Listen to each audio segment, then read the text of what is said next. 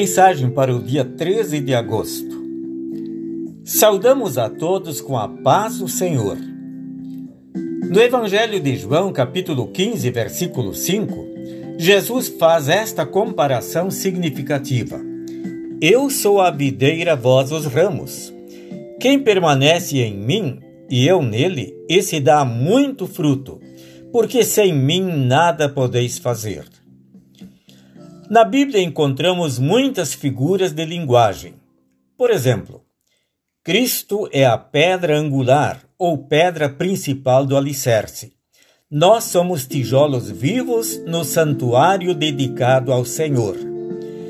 Cristo é o bom pastor. Nós somos ovelhas que ouvem a sua voz. Cristo é a videira. Nós somos os ramos. Muito estreita é a ligação entre Cristo e os cristãos, entre o Mestre e os discípulos, entre o Salvador e os redimidos. Os frutos da videira não existem sem os ramos da videira. Os ramos da videira não existem sem o tronco da videira. É do tronco que nascem os ramos e os raminhos.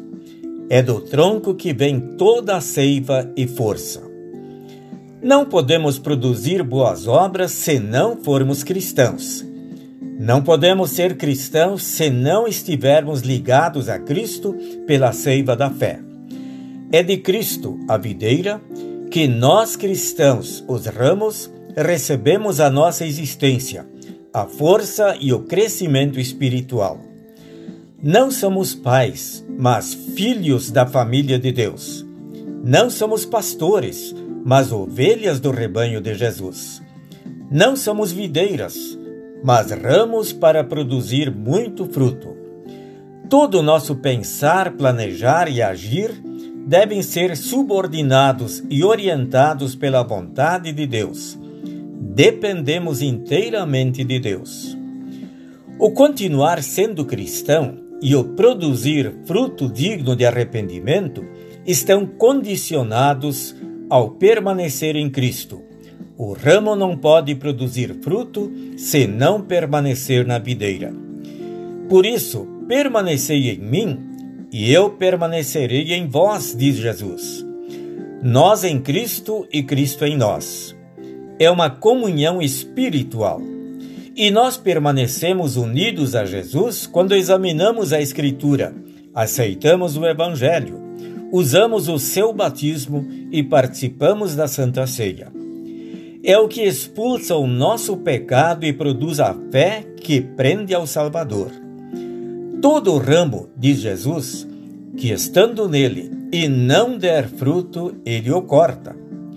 O verme do pecado pode cortar a fé que nos liga a Jesus.